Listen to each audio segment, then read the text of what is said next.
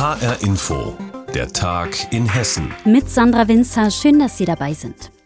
Früh in den Morgenstunden war es soweit. Ein Sonderflug der Lufthansa hat Menschen nach Deutschland gebracht, die aus der afghanischen Hauptstadt Kabul gerettet worden sind.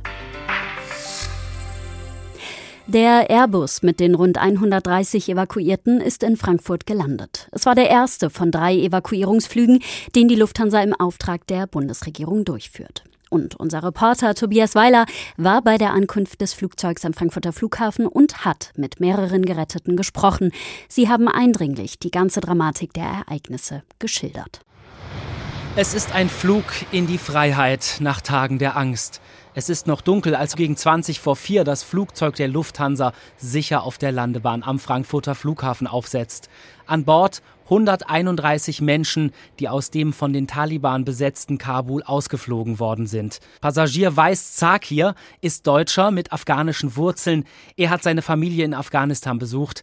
Zakir sieht müde aus. Die Erlebnisse im Menschengedränge am Kabuler Flughafen haben ihn geschockt. Ich hatte irgendwie die Hoffnung verloren, dass ich überhaupt mitkommen kann als ich die Situation im Flughafen gesehen habe, als ich die Soldaten gesehen habe, wie die mit Menschen umgehen. Das ist, war nicht menschenwürdig. Die haben das Gefühl gegeben, ich schieße gleich auf dich. Und die haben die Leute wirklich mit der Waffe geschlagen. Unter den Passagieren ist ebenfalls Samsama Kuya aus Fulda mit ihren beiden Kindern. Einen Monat zuvor waren sie nach Kabul wegen eines Todesfalls in der Familie gereist. Samsama Kuya ist froh, wieder zurück in Hessen zu sein. Die Tage waren einfach für mich schrecklich, weil ich wusste, ich als Frau kann nichts machen. Gar nichts. Ich saß zu Hause, mein Mann ist rausgegangen, hat geguckt, wie die Lage ist und hat auch viel mitbekommen, wie die Taliban, was sie gemacht haben. Also viele Leute, die wurden richtig misshandelt und man hat auch gemerkt, die Taliban verstehen nicht Spaß. Auch die 26-jährige Vanessa Faisi aus Hofheim am Taunus erlebt schreckliche Dinge am Flughafen in Kabul. Soldaten haben sogar auf Menschen direkt vor ihr geschossen, beschreibt sie. Vanessa Faisi war wegen einer Hochzeit der Familie in Afghanistan. Dann kamen die Taliban. Das kann man gar nicht in Worte fassen. Angefangen mit der Angst, für immer festzustecken in einem für mich fremden Land diese Angst, das kann, das kann, man nicht beschreiben. Mit ihren Verwandten, die auch in Deutschland leben, versucht die junge Frau aus Hofheim gestern Nachmittag in Kabul in den Flieger der Bundeswehr zu kommen, der unter anderem deutsche Staatsbürger und afghanische Ortskräfte erstmal nach Usbekistan ausfliegt. Endlich schafft sie es. Sie und ihre Verwandten dringen zu den Bundeswehrsoldaten am Flugzeug durch. Oh, das waren Bilder, die werde ich nie vergessen. Ich habe da noch, während ich dort war, habe ich gefragt, kann ich jetzt mein Kopftuch abnehmen? Ist hier noch irgendwo die Taliban? Bin ich hier in Schutz? Und die so, ja, ja, du musst dir keine Sorgen machen. Die 26-Jährige hat in wenigen Tagen Extreme durchlebt. Der Alltag als Lehramtsstudentin in Deutschland, dann die Reise nach Afghanistan zur Hochzeit und dann die Panik durch die Taliban. Dass Vanessa Faisi ihr Gepäck und den Haustürschlüssel für ihr Zuhause in Hofheim verloren hat, wirkt dagegen eher wie ein ganz kleines Problem. Dann geht es erstmal zu meinem Onkel, weil wir kommen ja quasi nicht nach Hause, ohne Schlüssel, ohne alles. Und dann wird erstmal geduscht, geschlafen und ich weiß nicht, dankbar sein über mein Leben. Vanessa Faisi und 130 andere Menschen sind in Freiheit. Die Bundeswehr will weitere Menschen aus Afghanistan ausfliegen. Das Verteidigungsministerium teilt mit, wir evakuieren, solange es geht, weiter. Tobias Weiler war am Frankfurter Flughafen bei der Landung des ersten von drei Evakuierungsflügen der Lufthansa. Mit ihm konnten rund 130 Menschen aus Afghanistan nach Hessen kommen. Vom Flughafen blicken wir zum Frankfurter Fleisch- und Wurstproduzenten Wilhelm Brandenburg, denn es gibt Kritik, was die Zustände dort vor Ort betrifft. Immer wieder stellen LebensmittelkontrolleurInnen Mängel bei der Großmetzgerei des Rewe-Konzerns fest, seit 2016 schon. Doch eingegriffen hat die Behörde bislang kaum. HR Hessen-Reporter Wolfgang Hetfleisch hat nachgehakt. Am 25. September 2018 kommt der Lebensmittelkontrolleur zur Fleischfabrik der Firma Wilhelm Brandenburg im Frankfurter Stadtteil Riederwald. Unangemeldet. Im Prüfbericht hält er unter anderem fest: Kühlhaus, Leberkäse, Schimmel am linken Verdampfergehäuse. Das sei unverzüglich zu beheben, notiert der Prüfer damals. Knapp drei Jahre später schreibt das für die Lebensmittelkontrolle zuständige Frankfurter Ordnungsamt auf Anfrage des HR Schimmelbildung an Oberflächen in Betrieben mit Bereichen hoher Luftfeuchte stellt ein wiederkehrendes Schadbild dar und wird von uns bereits bei Erkennbarkeit erster Ansätze benannt und vom Betrieb entsprechend kurzfristig beseitigt. Ein Prüfbericht nach einer Kontrolle im Januar 2019 nährt Zweifel. Da wird festgestellt, Kühlhaus, Leberkäse, Schimmelbildung an der Front des linken Verdampfers. Immer noch? Oder schon wieder? Das Unternehmen beteuert auf Nachfrage des HR, festgestellte Mängel würden so schnell wie möglich beseitigt. Und das Ordnungsamt weist den Vorwurf zurück, beim Großbetrieb zu großzügig gewesen zu sein. Keinesfalls hat bei der Firma Brandenburg unsererseits ein Zusehen stattgefunden, wie die umfangreiche Dokumentation der jeweils vorgefundenen Mängel deutlich belegt. Die Liste der Beanstandungen in den Prüfberichten von 2016 bis 2020 ist lang. Rost an Betriebsmitteln und Bausubstanz, Schlupflöcher für Schädlinge, starke Verschmutzungen, fehlende Waschmöglichkeiten für Beschäftigte. Doch nur in zwei Fällen entscheidet die Stadt Frankfurt, dass ein Bußgeld fällig wird. Franz Voll ist vom Fach.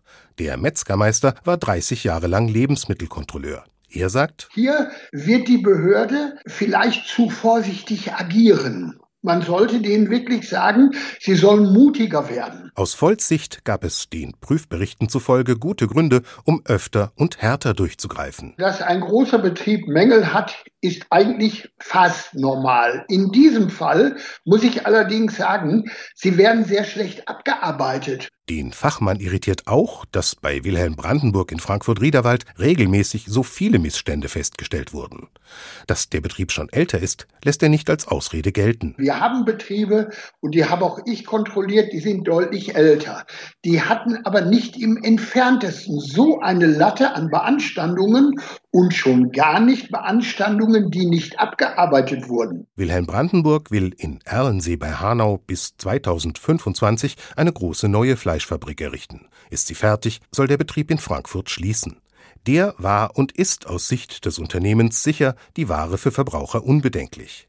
In der schriftlichen Stellungnahme der Firma heißt es Es gibt keinen Zweifel, dass die Produktionsstätte uneingeschränkt zur Herstellung qualitativ hochwertiger und sicherer Lebensmittel geeignet ist. Soweit die schriftliche Stellungnahme des Fleisch- und Wurstproduzenten Wilhelm Brandenburg im Beitrag von Wolfgang Hetfleisch. Es ist Sommer in Hessen und wenn die Sonne scheint, dann hört man sie. Salsa-Rhythmen in ganz Hessen. Das klingt nicht nur verlockend, sondern bringt in Frankfurt zum Beispiel jedes Wochenende sehr viele Menschen zusammen. Im Frankfurter Ostend tanzen sie zusammen Salsa neben der EZB. Das Problem daran, im Boden des Platzes sind Erinnerungen an die Deportation der Frankfurter Juden eingelassen und die Gedenkstätte ist gleich nebenan. Darauf zu tanzen ist respektlos, sagt die jüdische Gemeinde. Die Tanzenden dagegen, die fühlen sich schikaniert. Yvonne Koch über eine spannende Debatte in Frankfurt. Wochenende. Die untergehende Sonne spiegelt sich in den Glasfassaden der EZB und auf dem angrenzenden Philipp-Holzmann-Weg bewegen sich tanzende Paare zu heißen Salzerrhythmen. An manchen Tagen tanzen hier bis zu 500 Menschen, verrät einer der Tänzer stolz, der seinen Namen aber lieber nicht sagen will. Das ist ein Ort der Begegnung. Für viele auch ein Zeichen der Hoffnung, in dieser Pandemie rauszukommen, im Freien sich zu treffen. Genau an der Stelle, an der im Dritten Reich die Gleise verliefen, mit denen die Frankfurter Juden in die Konzentrationslager deportiert wurden. Auf dem Weg zum Platz hin sind außerdem Zitate von Überlebenden und Zeitzeugen eingestanzt. Wer hier tanzt, weiß das in der Regel, meint der Tänzer. Aber ein Problem sei das für die Salzerfans nicht. Hier tanzen alle Religionen, alle Hautfarben, alle Herkunftsländer miteinander. Und die sehen es eben auch als den Ort der Begegnung und nicht als etwas, was hier entweiht wird deswegen. Das sehen nicht alle so. Leo Latasch vom Vorstand der jüdischen Gemeinde zum Beispiel kann dieser Argumentation so gar nichts abgewinnen. Für mich ist es ein mangelnder Respekt, so leid es mir tut. Das ist für uns etwa vergleichbar, wie wenn Sie den Tanzplatz vor dem Hauptfriedhof aufmachen und wir halten es für unangebracht. Diese Position hat die jüdische Gemeinde auch gegenüber der Stadt deutlich gemacht. Etwas vermittelndere Töne kommen dagegen von Seiten des Jüdischen Museums, wie Sprecherin Theresa Gehring erklärt. Wir haben unsere Community gefragt im Social-Media-Bereich, wie sie dazu stehen und haben tatsächlich relativ eindeutiges Meinungsbild erhalten, dass sie das also unmöglich finden. Das Jüdische Museum ist verantwortlich für die Führung in dem Teil der Gedenkstätte, der auf dem EZB-Gelände und der ehemaligen Großmarkthalle ist. Das war damals die Sammelstelle für die Juden. Ein Ort, an dem Leid, Angst und Grausamkeit herrschten. Von daher plädiert auch Theresa Gehring für einen bewussten Umgang mit dem Tanzplatz. Man muss eben immer schauen, dass man eben doch auch Leute verletzt, deren Großeltern oder eben Familienangehörige dort einfach ganz Schlimmes erlebt haben. Und daran, wie gesagt, wollen wir erinnern. Aber entscheiden, ob auf dem Platz getanzt werden darf oder nicht, das muss die Stadt. Auf Anfrage kommt aus dem Kulturdezernat folgendes Statement. Grundsätzlich sind Tanzveranstaltungen jeglicher Art auf dem Gelände der Gedenkstätte abzulehnen, da sie mit der Würde dieses Ortes unvereinbar sind. Während es aus dem Ordnungsamt etwas anders tönt. Das Tanzen an sich findet im öffentlichen Raum statt und ist auch keine kommerzielle Veranstaltung. Insofern gibt es für uns keine rechtliche Handhabe. Und für die Salzertänzer auf dem Philipp-Holzmann-Platz heißt das, sie tanzen deshalb erstmal weiter. Salsa-Tanzen in Frankfurt. Unmittelbar neben einer Gedenkstätte, die an die Deportation von Juden aus Frankfurt erinnert in der Zeit des Nationalsozialismus. Ist das okay oder nicht? Die Debatte hat Yvonne Koch aufgezeigt.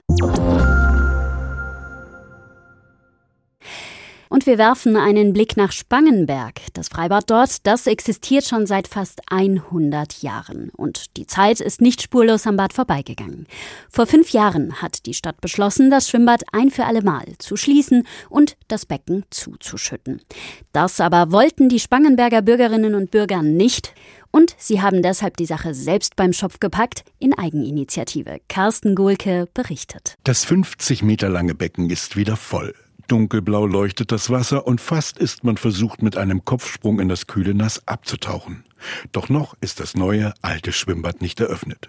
Stolz zeigt Dieter Ruppel auf das Geschaffene. Das komplette Becken ist neu, das ist foliert, es ist höher gesetzt worden. Das komplette Pflaster rundherum ums Becken haben wir gelegt, haben das ebenerdig gemacht, also behindertengerecht. Die Duschen sind neu entstanden. Wir haben hier so, so, Durchgänge gemacht, mit Bänke selber gebaut. Wir haben da hinten das Dach neu gemacht. Als er vor fünf Jahren davon erfuhr, dass das Bad seiner Jugend ein für alle Mal verschwinden sollte, brach für ihn fast eine Welt zusammen. Das Schwimmbad sollte zugemacht werden. In 2016 äh, sind wir alle hier quasi rausgekehrt worden zu dem Zeitpunkt damals. Und das konnte ich nicht so richtig mit mir vereinbaren. Und da habe ich gesagt, das geht nicht. Und dann habe ich unseren Bürgermeister angerufen, den nächsten Tag, wo ich mal so richtig in mich gegangen bin und habe zu ihm gesagt, hier müssen wir etwas tun. Offene Ohren Spuren fand er sofort, auch bei den rund 540 Mitgliedern des Vereins Pro Aqua, der eh schon seit Jahren das Bad in Eigenregie geführt und so der Stadt die Betriebskosten abgenommen hatte. Der Bürgermeister, Peter Tigge, selbst eine Wasserratte, musste trotz leerer Kassen nicht lange überzeugt werden und auch das Stadtparlament hatte ein Einsehen.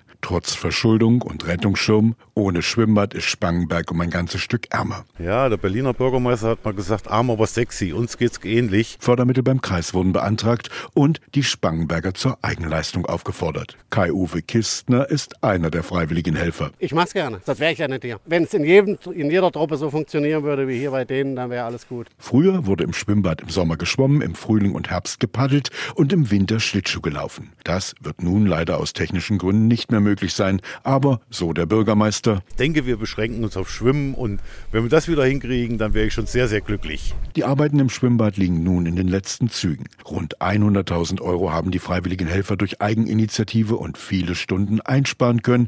Eine Leistung, auf die die Spangenberger und allen voran Dieter Ruppel heute richtig stolz sind. Immer nach Feierabend um 4 Uhr bis 7 Uhr und man zieht ja hier ums Becken rum. Das ist alles von dieser Taskforce entstanden. Wir kriegen kein Geld. Wir bezahlen uns abends selber mit dem Schöppchen. Sagt Dieter Ruppel. Er und noch mehr SpangenbergerInnen sanieren ihr Freibad in Eigeninitiative. Carsten Gulke hat sich mit ihm getroffen. Und das war der Tag in Hessen mit Sandra Winzer. Die Sendung finden Sie täglich, auch als Podcast auf hrinforadio.de.